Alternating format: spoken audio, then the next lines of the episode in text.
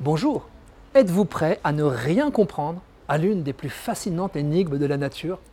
Il s'agit de la célèbre migration du monarque. Danaus plexipus est un superbe papillon américain ressemblant à un vitrail orangé. Rappelons que cette couleur le protège en signalant aux prédateurs qu'il est gorgé des mêmes alcaloïdes que sa principale plante hôte, l'asclépiade. Le monarque est connu pour se rassembler chaque hiver par dizaines de millions de spécimens en un lieu mythique du Mexique. Leur arrivée dans les forêts montagneuses de sapins sacrés y est fêtée autour de la Toussaint comme la visite des âmes des défunts. En voyant ployer les arbres sous l'accumulation de ces plumes d'un demi-gramme, comment ne pas ressentir une émotion spirituelle? La forêt semble une cathédrale vivante. Les papillons y restent des mois agglutinés, immobiles. La brume et la pluie glissent sur leurs ailes.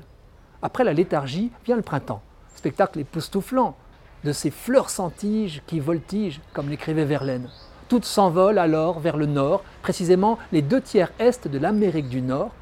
Une seconde population du même papillon habite sa côte ouest, bloquée par les montagnes rocheuses, sa migration saisonnière est de moindre ampleur. Suivons donc nos monarques quittant leurs sapins mexicains. La migration les disperse sur un immense territoire. Elle s'effectue en plusieurs générations. La femelle ayant hiberné atterrit dans la zone frontière à cheval entre le Mexique et les États-Unis. Après accouplement, elle pond sur les asclépiades qu'elle a trouvées, puis meurt.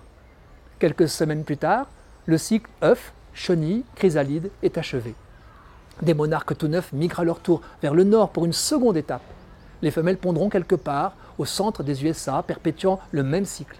Une troisième génération, les petits-enfants de ceux qui ont quitté le Mexique, prendront le relais pour atteindre le Canada où ils se reproduisent à leur tour. À la fin de l'été vole la quatrième génération, parfois une cinquième. Ces monarques-là n'auront pas le même destin que les autres. Au sortir de la chrysalide, leurs organes sexuels sont immatures. Ils butinent pour faire le plein d'énergie, puis se lancent dans le grand voyage retour. 4000 km à vol de papillon. Incroyable aventure, avec des étapes allant jusqu'à 120 km par jour. Ils jouent avec les courants d'air pour s'économiser. La mortalité est effarante, 90%.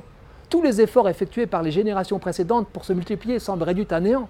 Quelques papillons s'égarent jusqu'à sauter l'Atlantique. J'en ai observé au sud du Portugal. Mais la quasi-totalité des survivants sont fidèles au rendez-vous mexicain. Ceux-là auront vécu non pas un mois comme les autres générations, mais huit. Hélas, le nombre des monarques a baissé de 80% en 20 ans. Craignant leur extinction, on plante des asclépiades. Heureuse surprise, la population de l'hiver 2019 avait doublé. Mais comment font tous ces papillons pour répéter le voyage rituel de leurs arrière-grands-parents?